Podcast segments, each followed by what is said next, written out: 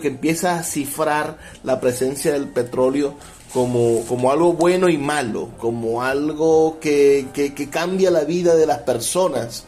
Y, y cuando los españoles buscaban el dorado, quizás no se daban cuenta de que no era dorado, sino que estaba un poco ennegrecido y que era más pegajoso de lo que acordaba el oro, ¿no? Ah, ¿cómo, ¿Cómo empieza la literatura petrolera o cómo empieza el petróleo a aparecer en la literatura, profesor? Usted que tiene ya más de 10 años estudiando esto. Cuando se calma el bullicio de la ciudad y se van apagando las luces de la casa, se enciende la luz del entendimiento. Desde este momento comienza Puerto de Libros, Librería Radiofónica, programa que contiene todos sus elementos tipo A. Puede ser escuchado por niños, niñas y adolescentes sin la supervisión de padres, madres o representantes. Comienza Puerto de Libros, Librería Radiofónica. Este programa llega a ustedes con el patrocinio de Puerto de Libros, librería de autor, ubicada en la vereda del lago y en el Teatro Varal de Maracaibo. Disfruta de los mejores libros a través de su página web puertodelibros.com.be. Sultana del Lago Editores la única editorial venezolana que te ofrece el servicio de impresión bajo demanda para todo el territorio nacional. Conoce más de sus servicios en sultanadelago.com. El alcalde de Chacao, Gustavo Duque, un líder comprometido con la cultura y el conocimiento, dando ejemplos de una nueva forma de hacer política. Síguelo en sus redes sociales, arroba Gustavo Duque Sáez. Bienvenidos a Puerto de Libros, Librería Radiofónica. Les habla Luis Peroso Cervantes, quien de lunes a viernes de 9 a 10 de la noche trae este espacio para todos ustedes a través de la Red Nacional de Emisoras Radio Fe y Alegría. 23 emisoras conectadas para llegar a sus hogares con buenos libros con buena literatura, de vez en cuando con música divertida, entretenida, diferente y como la noche de hoy, con entrevistados de lujo. Y de lujo me refiero a que nos pueden aportar ese costoso instrumento, ese bien tan preciado que es el conocimiento. Usted puede tener la cuenta llena de dinero, pero si no tiene conocimiento, usted es un pobre, un pobre ser humano. Pero si usted tiene conocimiento, tiene sabiduría, tiene algún tipo de manera de reflexionar y hacer su sensibilidad más profunda, puede ser que, que no tenga suficiente en la cuenta o que le paguen 7 dólares como los maestros, pero usted es un ser rico, usted tiene un tesoro en su alma. Y es lo que nosotros intentamos contribuir aquí, enviarles un poquito de este tesoro a través de su radio transmisor. La noche de hoy estamos conversando con el profesor Rolín Iguarán. Podrán ustedes escuchar en nuestra página web, en nuestro canal de YouTube, en nuestras redes sociales, el programa que antecedió a este, donde hablamos sobre la vida del profesor, donde nos contó un poco sus andadas por la Asociación Cultural Rómulo Gallegos, su vida en, en, los años 70 en ese, en ese universo de, de, la política estudiantil y de la curiosidad juvenil y por supuesto sobre su desarrollo universitario ya que el profesor es sociólogo. La noche de hoy vamos a meternos en materia en su trabajo de investigación actual que es la narrativa petrolera, ese, esa búsqueda entre, entre el, oro negro, esa, ese excremento del diablo, como, como lo han venido a llamar, el petróleo que ha cambiado a Venezuela, que en el siglo XX marcó un antes y un después de la forma de lo que somos y de lo que vamos a hacer y por supuesto la narrativa, la literatura que no es sino un espejo de la identidad de un pueblo. Entonces Rolling Iguarán se ha dedicado los últimos 10 años de su vida a investigar toda la narrativa petrolera y a crear algunas conclusiones sobre la identidad venezolana, sobre cómo se refleja el petróleo en la narrativa y cómo lo que está reflejado en la narrativa viene a cifrar y a describir lo que somos y lo que vamos a hacer.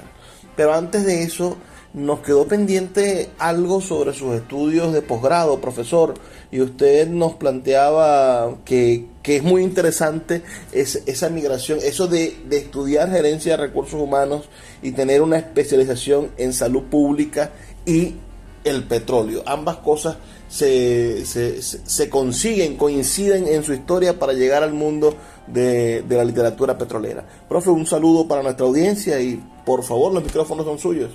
Muy buenas noches Luis, un placer estar contigo. Realmente te agradezco mucho la invitación y la manera como has llevado este programa. Por lo menos el primer programa que me sentí relajado, me sentí a gusto. Porque hay una de las cosas que, que tú sabes, que uno tiene con el pasar de los años compromiso con el éxito. Entonces a uno le, siempre trata de dar pasos seguros, sobre lo seguro, y, incursionar en estos temas, del cual yo no tengo una gran fortaleza, lo literario, porque yo lo que hago es tratar de la literatura llegar a la realidad, tratando de aplicar métodos científicos, o sea, al inverso que ustedes los intelectuales, los escritores, de poesía, de cuento, de novela, que la realidad es un insumo para la construcción literaria no necesariamente lo literario es eh, con pelos y señales lo, que hay en la realidad. Entonces, este, me siento bien, te agradezco la invitación y te agradezco eh, la dinámica que hemos tenido porque me parece, me ha gustado, me, he sentido eh, como, un, como un pez en sus aguas, en su río, en su, su dominio, como tal, ¿no? Ahora, te tengo que decir cosas que son lamentables en Venezuela. Venezuela es un país cuya economía depende del petróleo. Y posiblemente la dinámica económica del petróleo permita a incida en lo político, en lo social, hasta en lo literario. Pero lo que te voy a decir es lamentable. No existen estudios de posgrados sobre petróleo en las ciencias humanísticas, sino técnicas. La pregunta es ¿por qué? Porque para poder hacer estudios en las ciencias sociales, por ejemplo, periodismo, este, petrolero, este, tú tienes que dar, agotar en el estudiante de posgrado mucho tiempo, materias, lectura sobre los aspectos técnicos.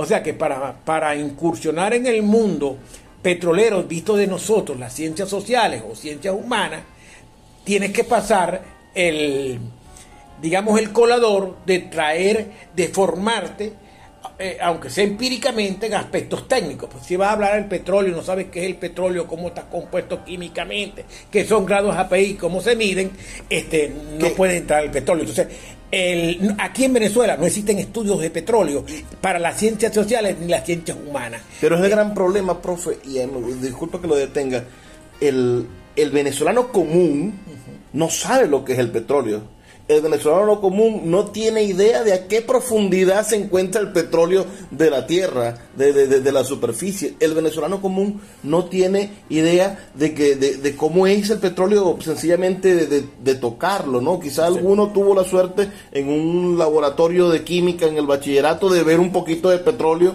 pero pero no sabemos lo, lo, extraño, lo ajeno a nuestra realidad que es el petróleo y lo, y lo y parece que el petróleo está en todos lados, pero en ninguno. Es como un fantasma.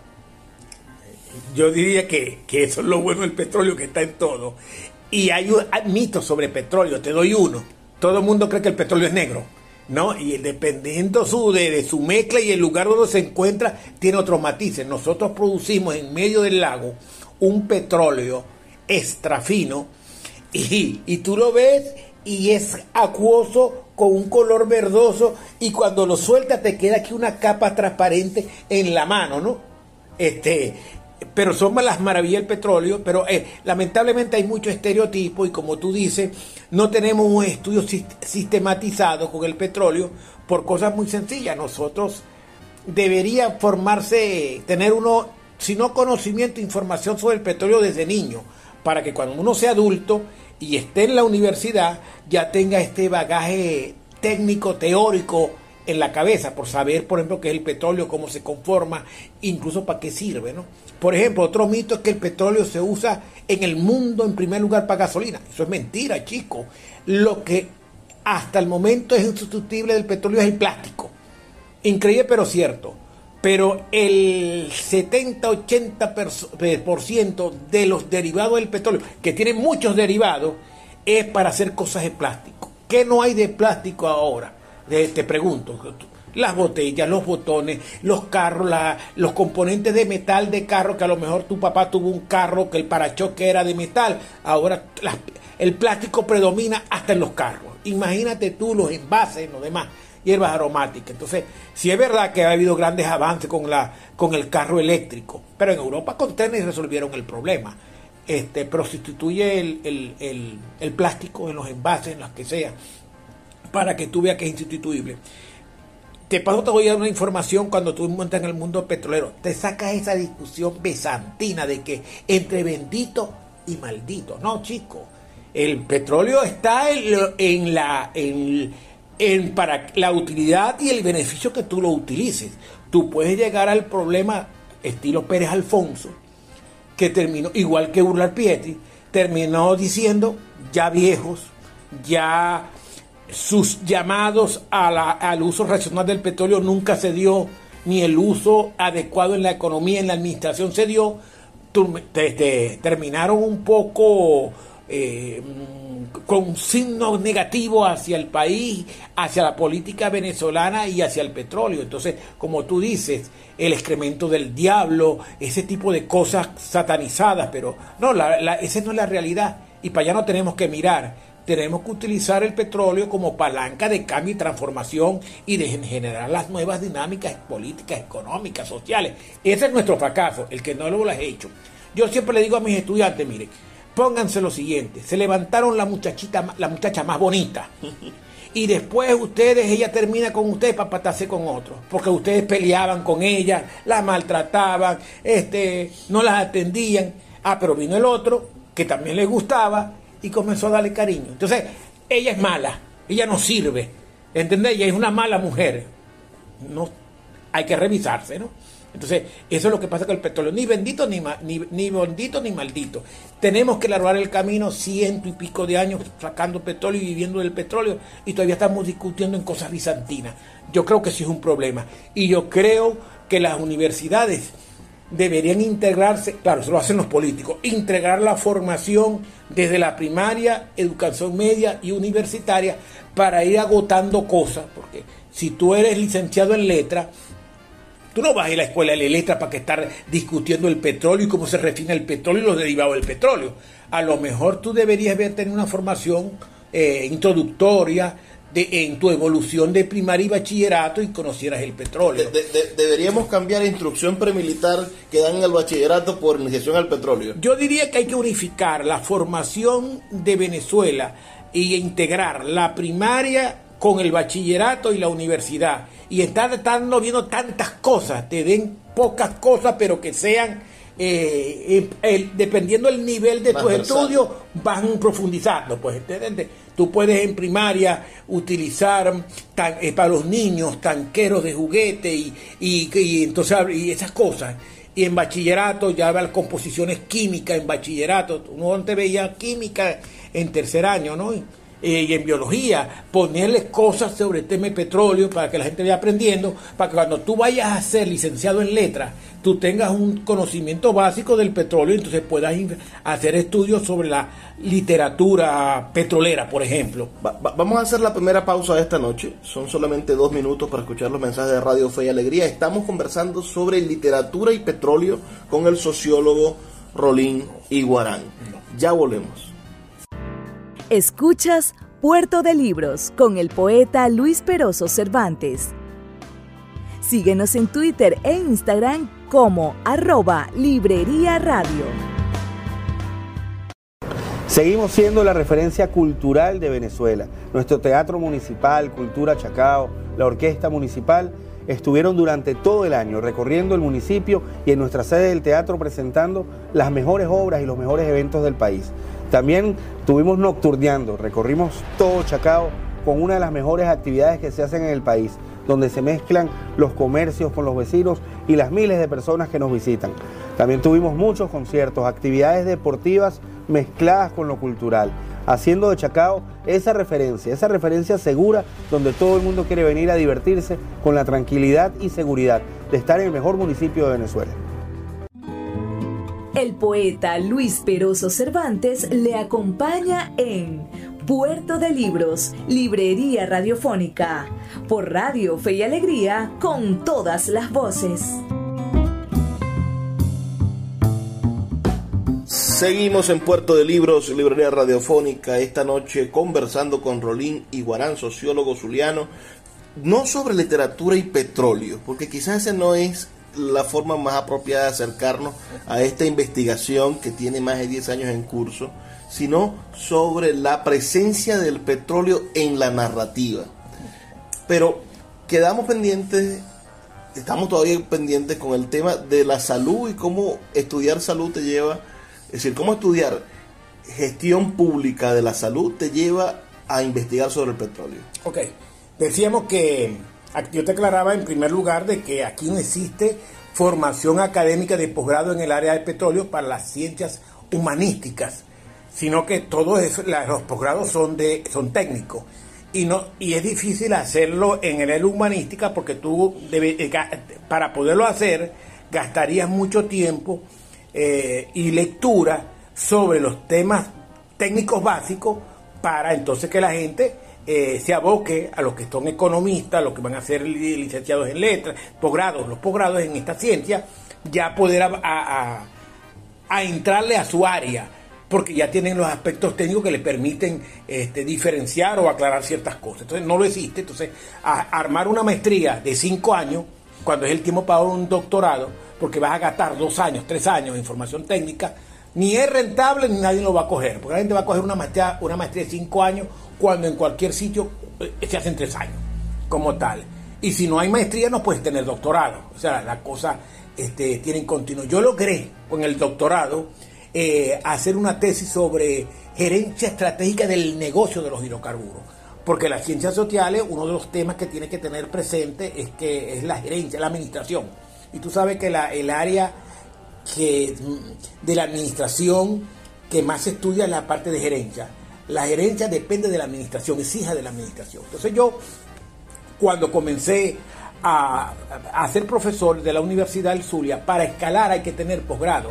Tú entras como asistente, instructor, para ser agregado, que lo haces más o menos ya con siete años, eh, ocho años en la universidad como profesor, tú tienes que tener un trabajo de ascenso, pero tienes que tener maestría. Entonces yo no tenía maestría porque no había petróleo en mi área eh, social de economía.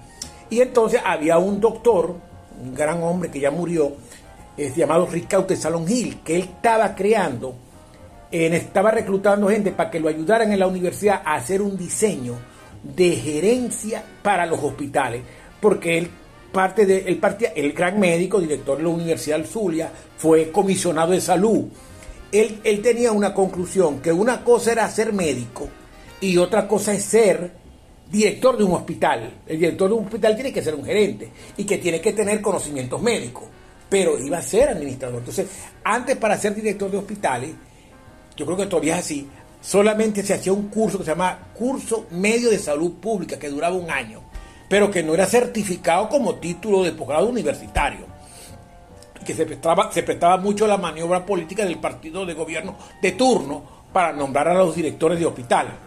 O sea, si llegaba al poder partido X, sacaba el curso violentamente para que un su militancia lo hiciera y ponerlo en los hospitales.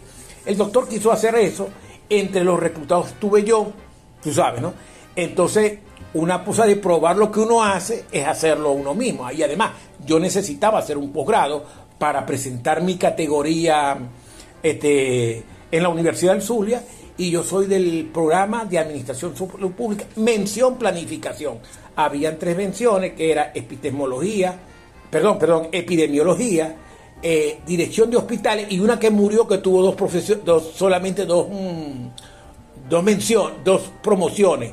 Era la mención de planificación porque la gente, los médicos iban en su mayor, mayoritariamente era a ser directores de hospitales y otro a profundizar en la epidemiología, en la salud pública como tal. Muy pocos iban a, la planificación. Gracias a Dios yo soy de la primera de las dos promociones que hubieron en mención planificación. Pero, te repito, yo había trabajado en salud pública, tenía cierto bagaje de conocimiento y fui invitado al diseño de un programa de maestría más que honorable, ¿no? Imagínate que a ti te inviten ahora una universidad a levantar un programa de maestría en la área que a ti te gusta, que tú que trabajaste, qué tal. Entonces, esa es la verdad.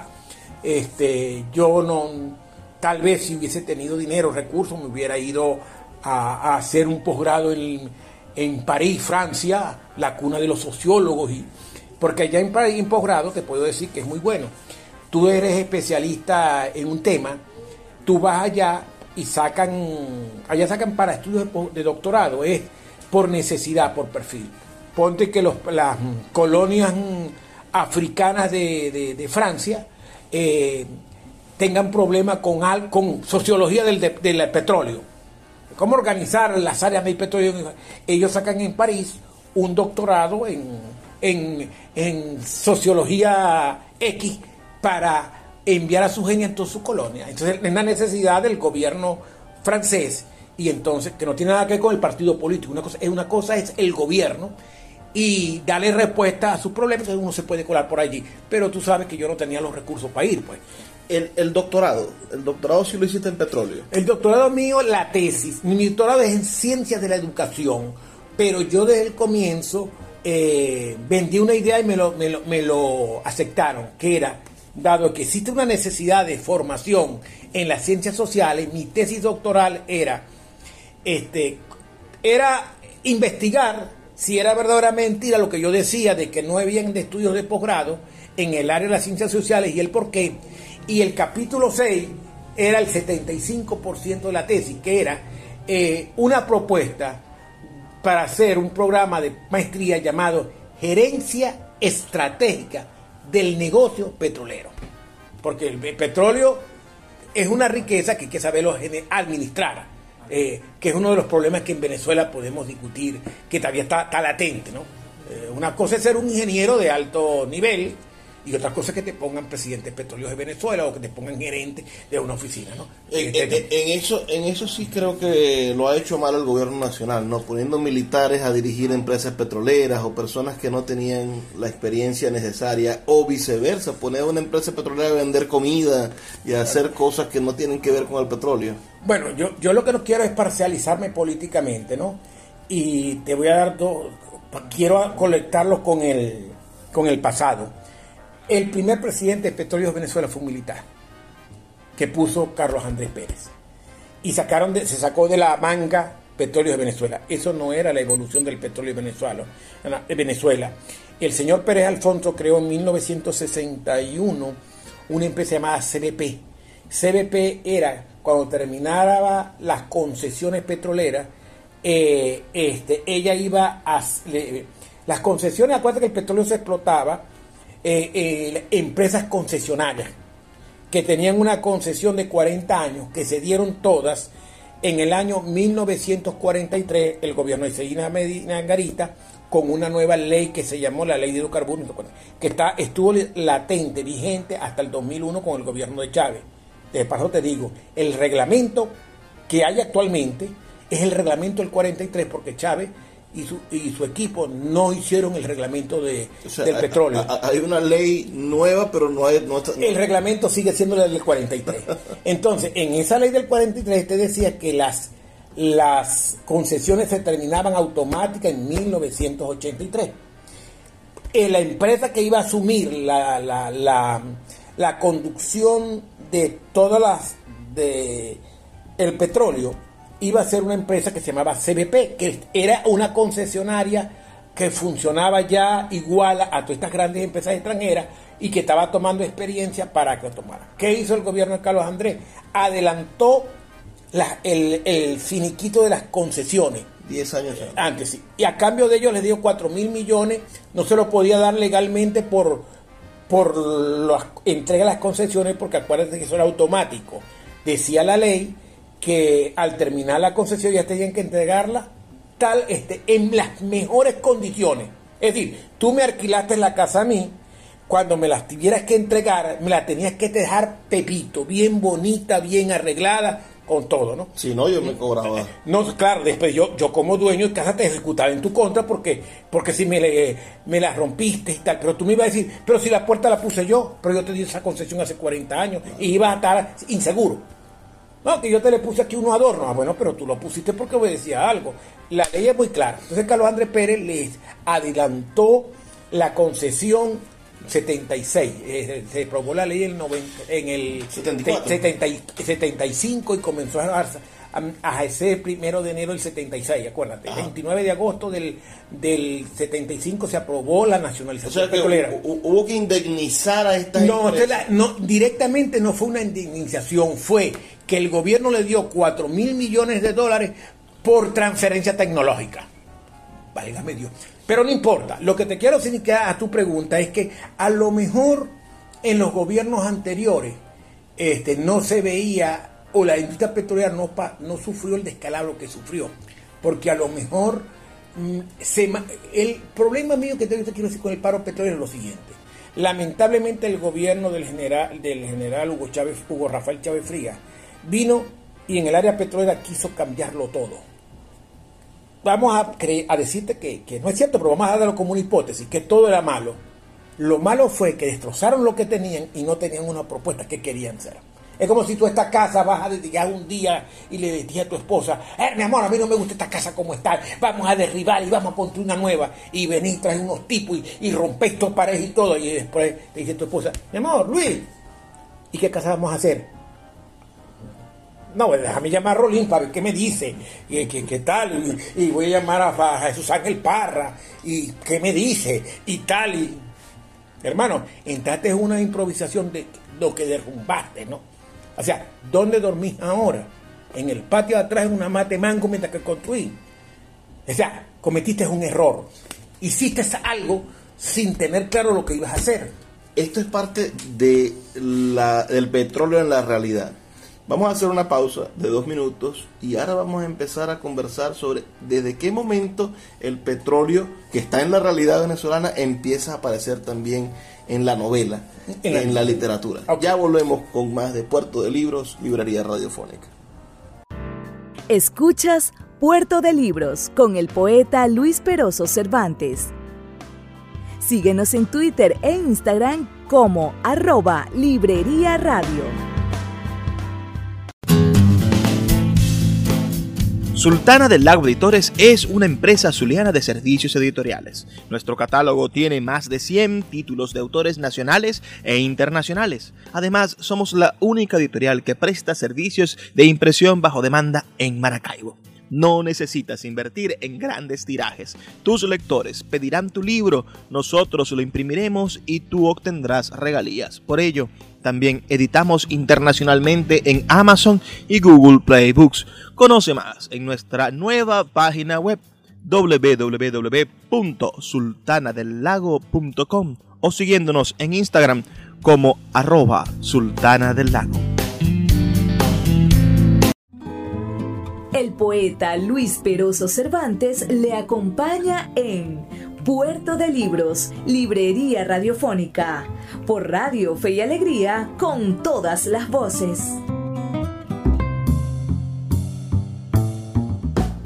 Seguimos en Puerto de Libros, Librería Radiofónica, esta noche con el sociólogo zuliano Rolín Iguarán.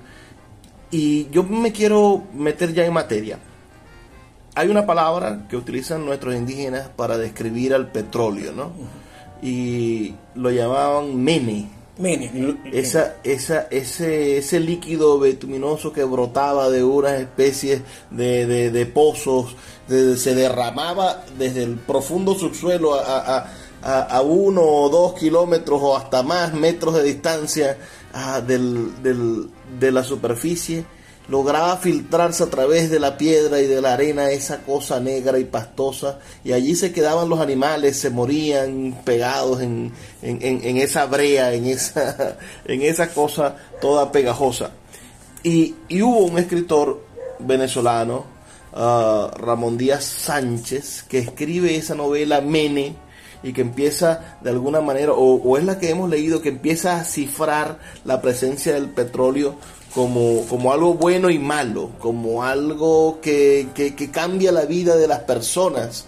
Y, y cuando los españoles buscaban el dorado, quizás no se daban cuenta de que no era dorado, sino que estaba un poco ennegrecido y que era más pegajoso de lo que acordaba el oro, ¿no? Ah, ¿cómo, ¿Cómo empieza la literatura petrolera o cómo empieza el petróleo a aparecer en la literatura, profesor? Usted que tiene ya más de 10 años estudiando esto.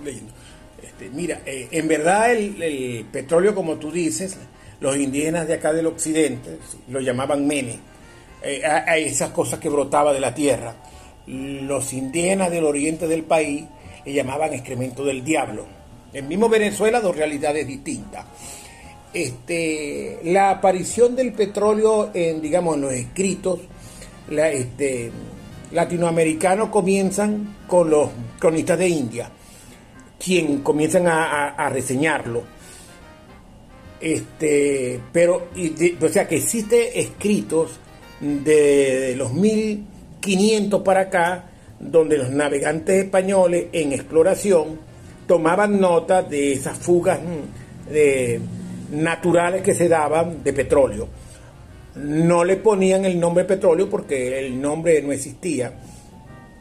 E inclusive, para irte más atrás, si quieres hablar el tema del petróleo, que tan antiguo es la aparición del petróleo, si te vas a la Biblia vas a conseguir este descripciones de cosas que son que tal cual como lo plantean, eso se llama petróleo, pero le tienen otro nombre. Y si te vas a la literatura universal, si te lees a Zaratustra, que es de 13 siglos en, eh, antes de Cristo en Irán, vas a conseguir que ahí hay descripciones de, eh, de, petróleo también, con otros nombres. Y si vas a la, literatura, a la romana, griega, vas a conseguir, por ejemplo, los griegos cuando Alejandro Magno llega a lo que es ahorita entre Éufrates y Tigre, lo que es actual Irak, eh, ahí hay una descripción de cómo lo utilizaban los, los iraníes para aquel entonces, la Mesopotamia, como elemento de guerra para defender a la, ciudad. Tenían unos canales que soltaban el petróleo y le prendían fuego para que el enemigo no les entrara a, a la ciudad. ¿no? O sea que el petróleo es muy viejo, muy reseñado este, en diferentes épocas, en los últimos, por lo menos de Zaratustra del siglo III a.C. hasta el momento, por los griegos, por los romanos, este, porque estaban en guerra, imperios, y entonces fue un, un, elemento de guerra importante, porque el, la flecha se les ponía el bebaje este que llamas petróleo, eh, pero lo prendía y te servía de fuego, etcétera, etcétera. Así que la historia de la humanidad está llena de la, frase petróleo. Ahora, nosotros comenzamos a usar petróleo, la explotación petrolera. Te estoy diciendo, si desde la colonia ya venían la descripción de petróleo, es una cosa. Nosotros comenzamos a usar el petróleo industrial. Tú puedes llamar la era petrolera en Venezuela en 1914 con la, con la explotación del, del, del, del Mene Grande la Grande Oil Company en el Cerro La Estrella, que es Paral. Este, aun cuando tú sabes que comenzó en la, una incipiente producción en, mil, en 1878, por allá, en el Táchira, cerca de Colón, una empresa llamada Petróleo del Táchira, pero que es el anticipo, lo antecedente de la industria petrolera como tal, ¿no? Pero bueno, esas son indicaciones que ahorita no, no nos entienden. Pero ahora viene el tema que nos ocupa. Este, yo realmente no hago, no soy estudioso de la petronarrativa. Si vamos a hablar de la petronarrativa, sería unas novelas que están basadas en su diseño, su estructura, están basadas en el tema central del petróleo. Aunque yo tengo mi diferencia con algunos estudiosos de algunas novelas, por ejemplo, Oficina número uno, que es una novela 100% petrolera, yo creo que es, el petróleo es una buena excusa para narrar cómo surge un pueblo este, llamado el Tigre. ¿no? Oficina número uno de Miguel Otero Silva. Sí, Miguel Otero Silva, sí.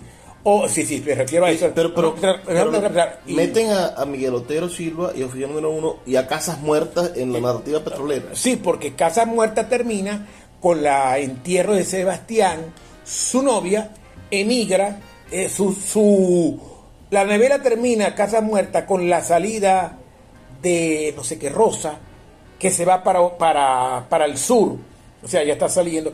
Eh, de, para Pará de Ortiz realmente queda en el estado Guárico, ¿no? Atraviesan el río y entra en el estado, estado Anzuategui, ¿no? Y oficina número uno es la, desde la llegada de ella del camino. Uno termina cuando ella sale en la camioneta con el viejo.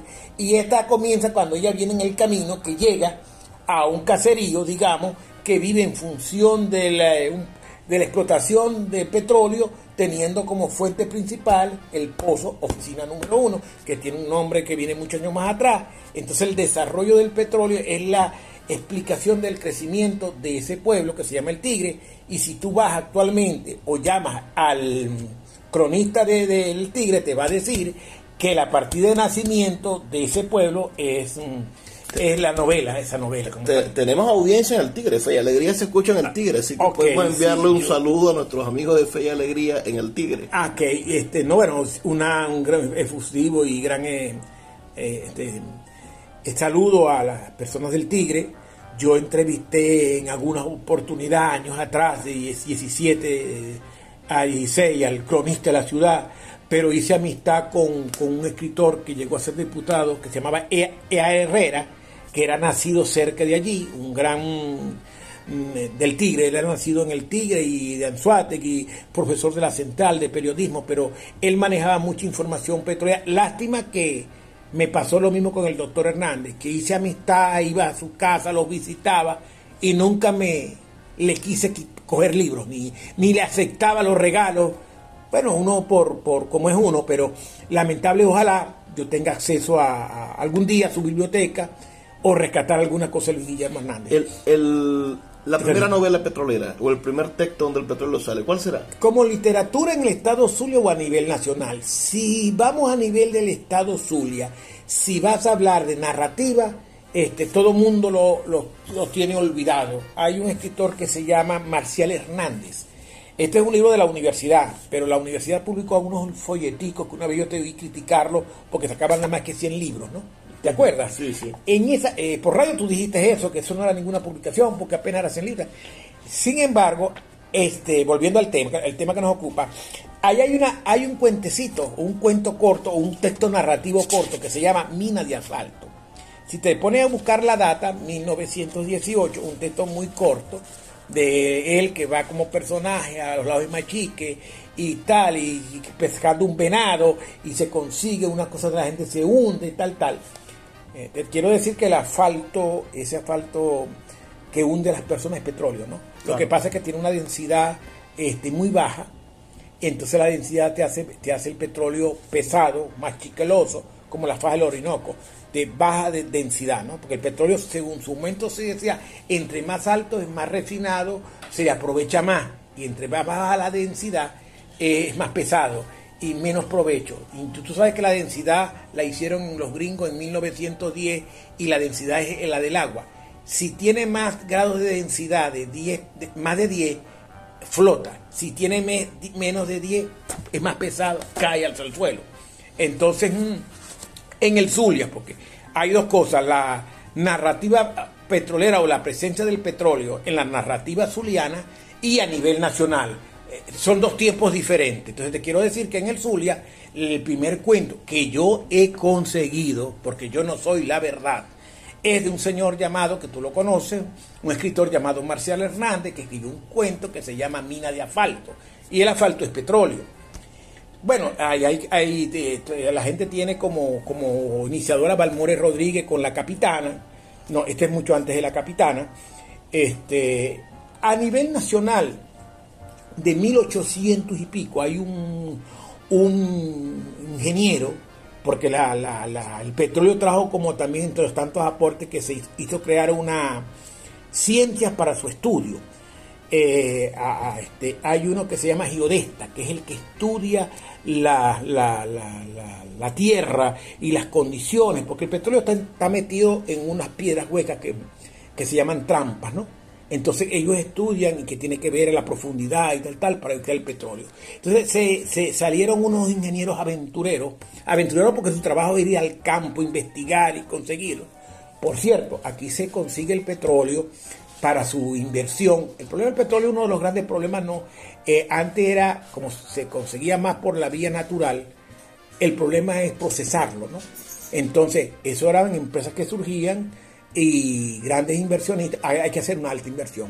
El chiste que en Venezuela este, se trae por la cercanía que es Trinidad, que hay un lugar que brota el petróleo solo todavía, este, contrata a una empresa norteamericana a, unos, a un equipo de ingenieros para que hicieran el estudio y por esos comentarios que habían descrito de, de españoles y naves y cuestión sobre ese, eso en, en la parte norte de la ciudad, esa empresa paga un estudio con 26 ingenieros que comenzó en la isla de Trinidad y terminó en el estado Zulia. Toda la franja norte del país fue estudiada en un libro. Ese libro eh, eh, fue, pagado por esa empresa. Cuando los señores eh, que estaban acá, ese equipo fue a Estados Unidos con el estudio, la empresa no tenía el dinero para venir a invertir 10 millones de dólares. Da la casualidad que el ingeniero principal tenía que bajar, viajar a Inglaterra y este, eh, eh, él era, había estudiado con el presidente de, con el hijo del presidente de los Estados Unidos eh, y en el barco se consiguieron, porque el que competía con los norteamericanos era un, inglés, este, Dush, este, que él era el dueño de la Shell, había heredado la Shell. Y entonces eran rivales en, la, en el mundo, en la explotación petrolera, las empresas norteamericanas con el consorcio anglo-holandés, el que era la Shell. Los tipos le cuentan en el barco al, a este señor dueño de la Shell el trabajo, que lo que hay le enseñan, y el tipo decide venir a invertir a Venezuela. Por eso, desde 1912 que se comienza a, a hacer estudios para ver la rentabilidad económica, porque una cosa es que tú tengas petróleo, otra cosa es la rentabilidad económica que tiene que implica una gran inversión.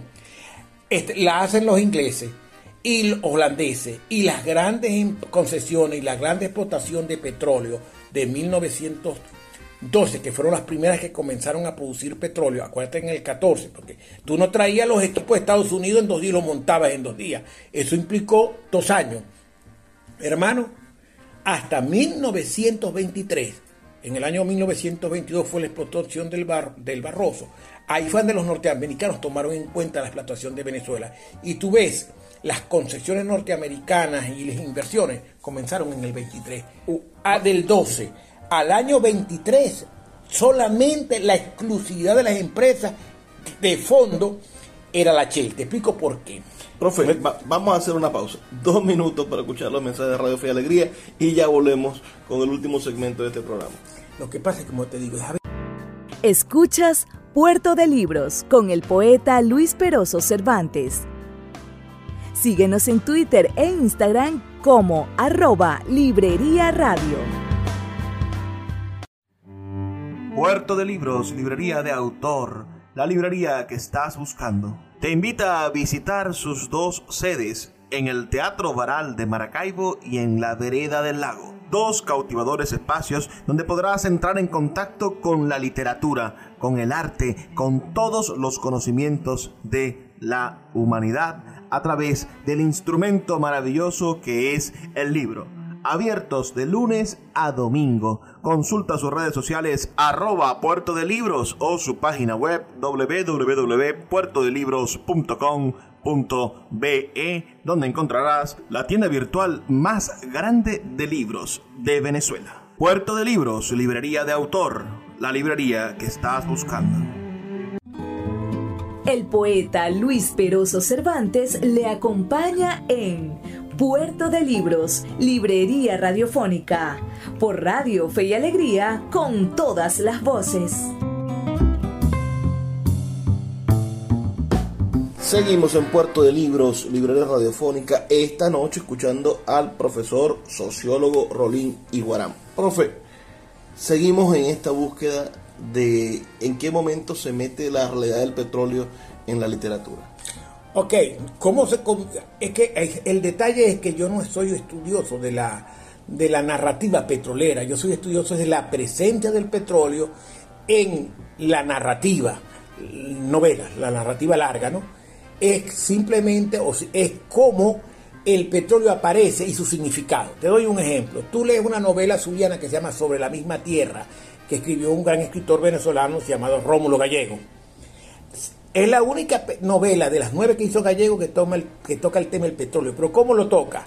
Que en el último párrafo de la novela, cuando ya tú te leíste la novela sobre la misma tierra, que ya estás terminando, que estás en el clima ya, en el descenso, ves que en el último párrafo él hace una, una comparación entre las torres petroleras de Cadima con los molinos de viento de La Guajira algo así que la comparación de civilización y barbarie, que en Rómulo Gallego tú lo vas a conseguir con mucha frecuencia.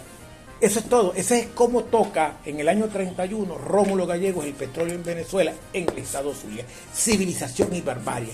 Las torres petroleras de la costa oriental del lago, pujante económicamente, como eso, ese tú no sé, conoces la Guajira, que es tierra árida, eh, monte, no hay carretera, y entonces lo que había que los caciques tenían los territorios. escuchan en Paraguaypoa también. Ay, Dios mío. bueno, yo, yo les digo a, los paisanos, yo soy hijo de Guajiro, de la Castepiayú, mi papá era iguarán, yo no tengo nada.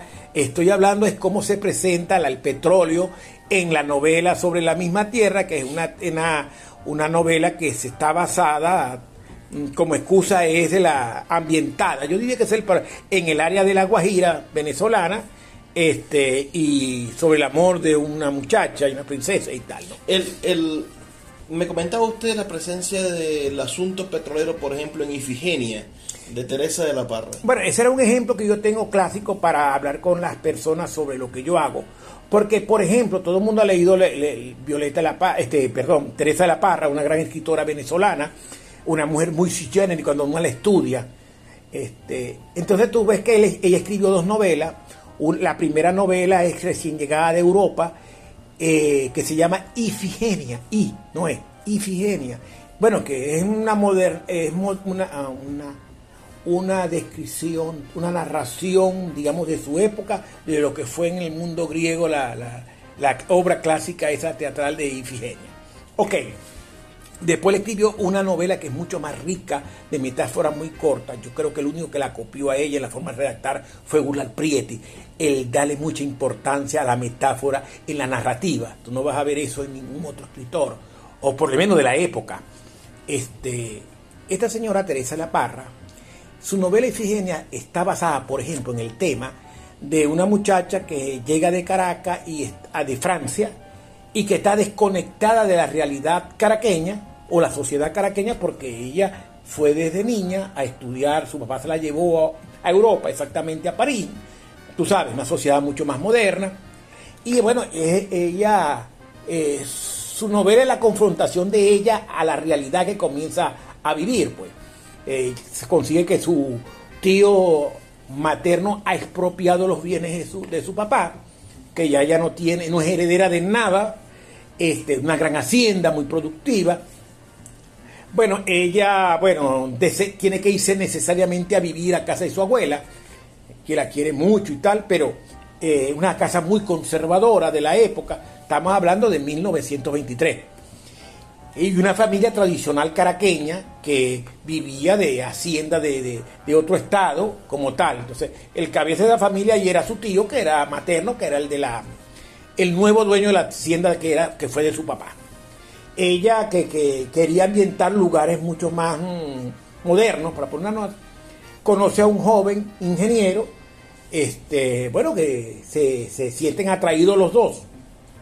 Pero eh, ese muchacho ingeniero eh, lo llama en ese momento el ministro Fomento, el petróleo antes se regía el ministro Fomento, y le ofrece, le hace una gran oferta, que se case con su hija, no muy agraciada, según la novela, y el señor le va a dar concesiones petroleras. Fíjate ya el papel del petróleo. Quien le daban concesión petrolera, ya eso era riqueza, ya era un polo de atracción. Eso como decía los viejos, este, el amor y el interés fueron a comer un día y más pudo el interés que el amor que te tenía. Entonces vamos, y viene otra cosa, el final de la novela. Ella tiene una gran decepción con eso, más la situación de su casa, que era difícil, porque una, una niña de bien tenía que casarse con alguien. Entonces a ella le buscan como novio un hombre viejo, gordo, conservador, machista, y, pero él era en el Congreso el, el brazo ejecutor de Gómez. Eso implicaba también cambiar hasta ministros, los que dan las tierras, las concesiones. Ella termina al final renunciando a lo que ella era, sus principios, para casarse con ese tipo. Mm, la muchacha, ¿no? Se, se, se somete a, vamos a decir la palabra de este Rómulo Gallego, se somete a la barbarie, ¿no? Entonces, pero mira lo que significa, lo que está representando el petróleo allí. Ya es riqueza, ya es modernidad, ya hay una ruptura con la sociedad mm, este, caraqueña que vive de la agricultura. Esa novela es de 1923. Entonces, el petróleo no es una novela petrolera, pero te estoy hablando de la presencia del petróleo en esa novela y lo que significa el petróleo. Comienza a rezar, ahora, ahí comienza lo mío, pues a contextualizar y contextualizar históricamente cómo estaba la explotación petrolera. En el 23 ya pasaste el Barroso. El Barroso, ¿qué significa el Barroso? El Barroso lo primero que hace es una producción permanente de 375 mil barriles para la explotación y simplemente elimina el café y cacao como, como fuente de ingresos en la economía venezolana. No sé si tú me estás entendiendo. Entonces ya el petróleo cambia a partir del 1923 influye mucho en, el gobierno nacional que era del señor Juan Vicente Gómez, pero también influye en la realidad, este, en las áreas productoras donde se da. Si tú te vas a la costa oriental del lago, yo te invito a que busques los apellidos, sus orígenes, si sus costumbres son las mismas de nosotros los, los maracaiberos o maravinos, o sea, tú te vas a conseguir una gran diferencia entre los la gran influencia coreana y andina en Baral y la presencia de los orientales y falconianos en Cabina, pero abismal, hermano. El, el, tema es gigantesco, nos quedan cinco minutos, profe. tampoco. Eh, poquito. Hablemos un momentico de la proyección, que es un gran problema. Venezuela hoy está en niveles de producción petrolera de récord histórico, es decir, hemos bajado muchísimo Ah, tenemos una oportunidad de diversificar la economía. Tenemos una oportunidad, la gente misma lo ha conseguido, es decir, la gente ha logrado al que el ingreso petrolero no impacte como impactó durante 80 años el, el, crecimiento del Producto Interno Bruto, ha conseguido hacer que crezca un poquito el Producto Interno Bruto con otras fuentes de ingreso. Ah, ¿Usted como sociólogo cree que tenemos la oportunidad de superar la fiebre del petróleo? Bueno, mira, eh, ahí está la gran discusión entre bendito y maldito. Resulta que el petróleo lo tenemos para 300 años. Me refiero la cuantificación de lo que tenemos abajo. Quiere decir que si el petróleo no sigue siendo útil, puede ser nuestro palanca de evolución, de cambio, de desarrollo, como tú lo quieras llamar, siempre y cuando lo sepas utilizar. Te voy a decir ventajas competitivas que pudieras hacer. Y te voy a decir algunas cosas que yo no quiero caer, la crítica a los gobiernos, porque de pronto creen que uno anda haciendo política, sino que uno es crítico porque lo que uno estudia no le dan los números que está haciendo. Mira, la caída del, petróleo no comienza con, con, el gobierno de Chávez, fue la caída abrupta. La caída del petróleo comienza en, lamentablemente con la nacionalización pasamos de 3.750.000 barriles, fuimos bajando a 3 millones y medio y nos manteníamos en 3 millones, pero estábamos en casi 4. Y de ahí comenzaron todos estos proyectos faraónicos de llevar la producción petrolera a 6 millones diarios por Luis Justin, por todos los grandes ministros de petróleo, ese ha sido lo que te han planteado. No es nada nuevo. Porque el potencial que tenemos bajo la tierra da para eso y para más también. ¿Qué ¿Qué es lo que te quiero decir de, fondo? Ah, otra, si nosotros cogemos el petróleo, indistintamente que lo veamos como malo, eh, y comenzamos a hacer el sector industrial, te voy a dar otra crítica actual. Cuando se crea la ley del 43, la que fue sustituida en el 2001, había una, eh, una obligatoriedad que todas las empresas que sacaban petróleo tenían que refinar en Venezuela el 10% de su producción para cubrir el mercado nacional. Por eso es que salen las grandes industrias petroleras aquí que se montaron ocho refinerías. No es porque los, mm, esas empresas extranjeras anduvieran preocupadas, ¿no? sino porque la ley los obligaba. ¿Qué pasó con el gobierno? Sí, sí. ¿Qué pasó con el gobierno de, del 2, que arrancó en 1999? Que sacaron una nueva ley muy nacionalista, muy buena, excelente, pero una de las debilidades es que no es obligado el que saque petróleo de afuera, estas empresas mixtas, con, este, hacer refinería, o sea que estamos pensando en lo mismo, sacar petróleo para exportarlo. No es malo, pero tú puedes ya a estas alturas, después de 100 años, tú pudieras crear, y con la experiencia del 43 y el 43, tú pudieras haber montado refinería, o sea, si Venezuela se alía con, eh, por ejemplo, con Chevron norteamericana y que aspecto Boscan, que producían 140 barriles, están ahorita en 20, 30, pero no importa, eh, eso no es ahora el número. Tú hubieses obligado a que la Chevron tuviera que montar una refinería, aunque sepa hacer bolsitas de plástico, juguetes, camisas, equipos técnicos, aguas abajo, le decimos nosotros, industrias que tuviera que ver con el petróleo y el gas. Lo mismo te diría con, petro, con las diferentes petros de inversión. eso no lo hay. El modelo que se creó con la nueva ley es seguir siendo un país productor y exportador. Te digo, Venezuela está frente al Mar Caribe. Centroamérica no hay petróleo. Los, los países caribeños, las islas o naciones que están en el Caribe y los países centroamericanos, los que están debajo de, de México hasta, hasta Panamá, son siete países. Hermano, tienen que comprar petróleo y tienen que refinarlo o comprarlo refinado. Te pregunto, ¿no es un mercado cautivo para Venezuela? Estás bravo con los norteamericanos, no vas a venderlo, ellos no quieren comprar. Y si tú refinaras y inundaras en el mercado centroamericano y le das política de crédito, política de inversión, pero que paguen, ¿no? Entonces, yo creo que el, todavía el petróleo en la actualidad es una palanca de desarrollo, de cambio, de transformación, como tú la quieras llamar. Eso de que el petróleo está maldito, por per se no, nosotros lo hemos hecho per se. ¿Dónde podemos leer sus reflexiones, profesor? ¿Tiene una red social? ¿Tiene algún blog? ¿Algún sitio donde podamos...? Mira, yo he sido un hombre descuidado porque tú sabes que en la Universidad del Zulia te obligan, la universidad, a presentar trabajos de ascenso e investigación hasta llegar a titular. Tú a los 18 años en la universidad tienes que, para ser titular, que es tu último grado, el número 5, Tú con 10, llegas a los 17 años si vas bien y, lo, cumpliendo con las etapas anteriores. Y lo único que, que, tienes que presentar es una tesis doctoral y un trabajo de ascenso. Después de eso eres lo que llaman vaca sagrada. Es decir, ya nadie te va a evaluar. Entonces, cuando tú llegas a la vaca sagrada te pones a... leer mucho, discutes mucho, pero no escribes.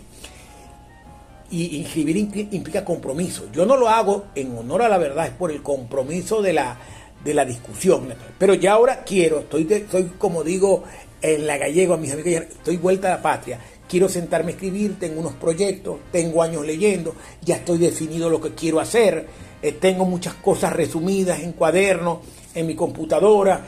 Este, es necesario que se haga. Cuando uno llega viejo, comienza uno a preguntar, ¿no? De que, ¿qué dejo en esta vida? O sea, ¿por qué estoy y para qué estoy aquí? ¿Entiendes? Este, yo he sido muy descuidado en cuanto a la producción escrita, este, pero ahora lo voy a retomar. Pero sí he ido, mira, a mí los amigos me invitan a dar clase en un colegio, yo voy y doy mi clase. Recientemente me invitó un cineasta amigo, Ionesco Troconi, a una conferencia el, el 14 de diciembre y estuve. Eh, con Luis Jesús Ángel que dijo, me dijo que está haciendo unas cosas sobre petróleo, que dentro de una o dos semanas me toca a mí exponer petróleo y sociedad. Yo voy, yo, pero yo, yo, yo leo, yo estudio, yo busco. estoy interesado en, tomarlo escrito. Eh, eh, pero sí te confieso, yo soy, he sido muy descuidado en dos cosas, en escribir y gustarme los medios de comunicación. Yo lo he evado, yo vine aquí porque tú me invitaste, yo tengo un buen concepto de ti, te veo y no te quiero ofender, ¿no? Me acuerdo de un gran amigo, Luis Guillermo Hernández, que él era un gran difusor de cultural. Este, te veo así como él, inquieto, no, no me mareas a mal, inquieto, que quieras hacer cosas y tal. Bueno, si tú, bueno, no es que me necesitas a mí, pero si tú necesitas que alguien te venga a hablar sobre las cosas que yo leo y sobre las cosas que yo me voy a poner a escribir, ¿por qué no darte la mano? ¿Por qué no ayudarnos? ¿Por qué no rescatar una red? Bueno, hacerla, porque, antes realmente los grupos literarios eran pequeños grupos. ¿Por qué no hacer una red donde haya la diversidad? Lo importante es que tú tengas la conexión con personas que están, por ejemplo, en lo literario y cosas eh, cercanas, porque lo mío yo estoy muy claro, yo no soy literato, no quiero serlo, este, con mucho respeto a ellos más bien. Bueno, hacerlo, apoyarnos, ayudarnos, este, eh, seguir creciendo, ¿no? No crecer en edad ni crecer en estatura, porque ya yo no, pero sí crecer un poco espiritual, moral, éticamente, como tal. Yo estoy viviendo una etapa que estoy feliz, ¿no? Por ejemplo, se reunieron los sociólogos y, y vamos a reclutar la, la, el colegio, el gremio, vamos a hacer cosas y entonces necesitamos un tipo que sea el, a futuro el presidente de la comisión, que sea presidente de las elecciones, que tenga respeto, que, que sea el juez.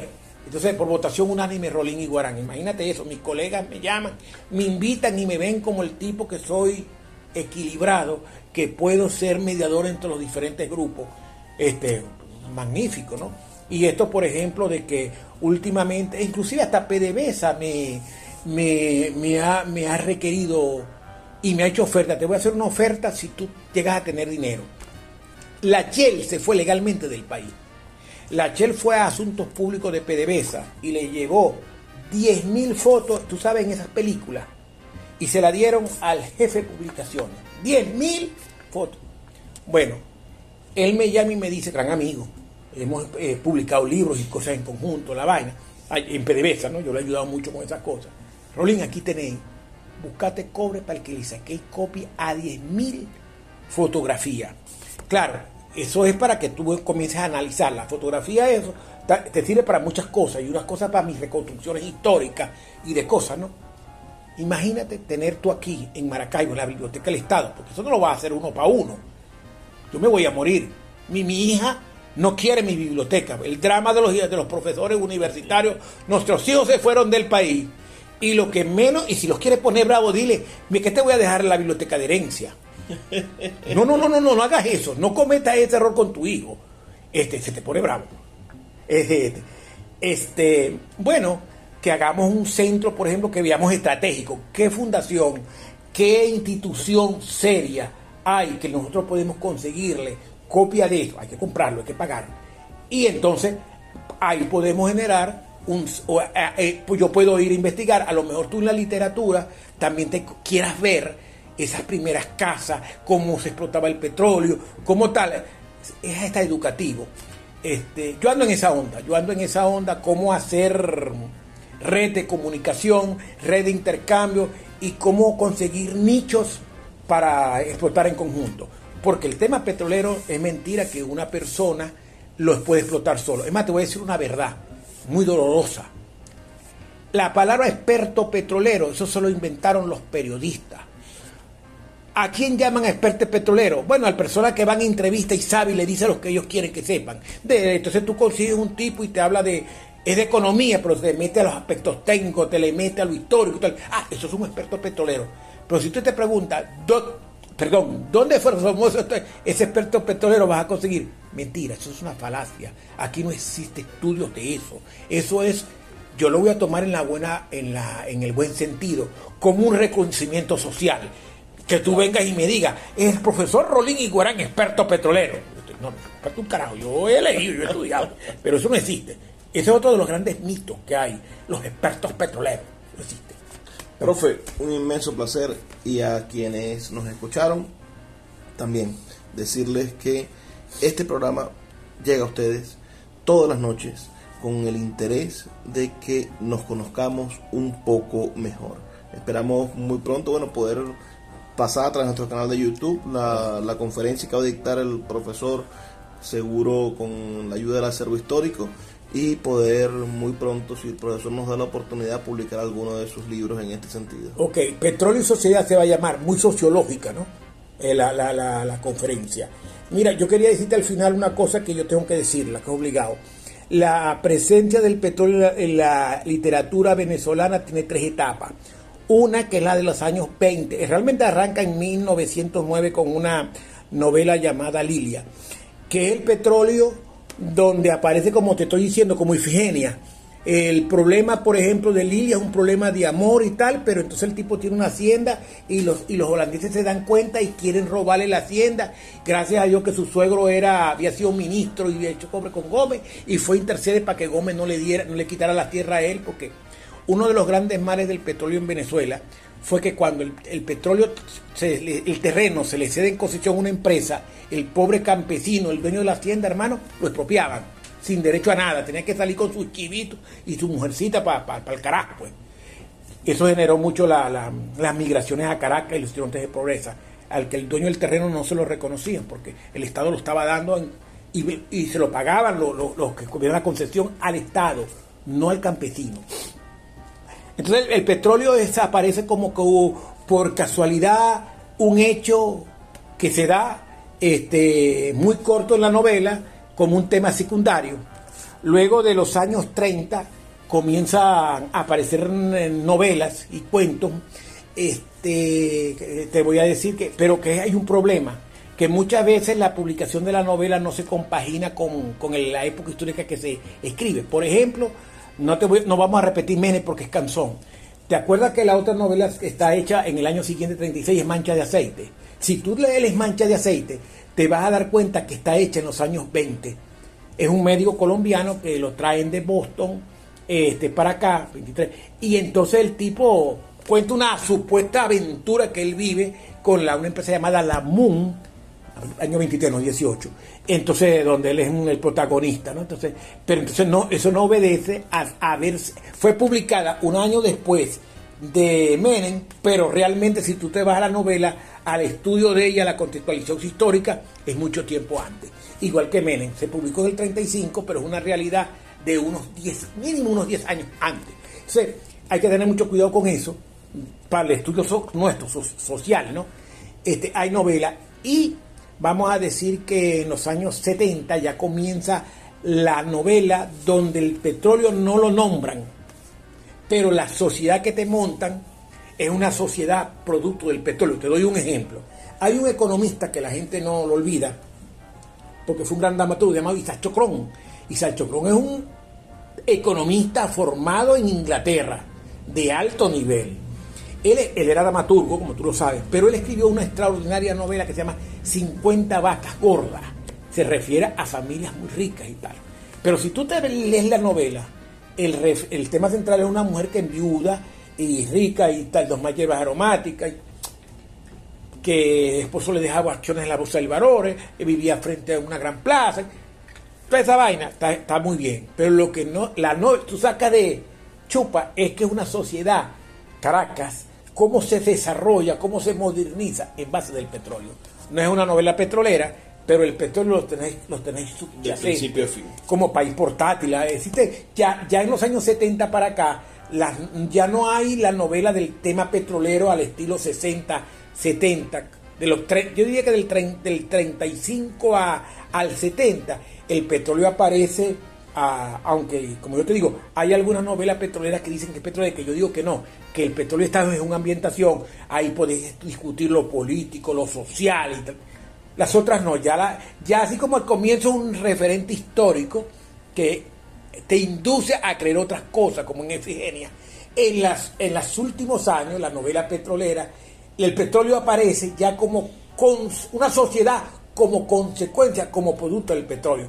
Acuérdate que se cree, se dice que el petróleo es sinónimo de desarrollo, de cambio, ese tipo de cosas. Entonces, eso pasa con las novelas de los 70 para acá. Pero son tres momentos diferentes de la presencia del petróleo en la narrativa venezolana. A todos los que nos escucharon, un placer. Nos sintonizamos el día de mañana, recuerden de 9 a 10 de la noche por la red nacional de emisoras Radio Fe y Alegría. Por favor, sean felices, lean poesía. Claro.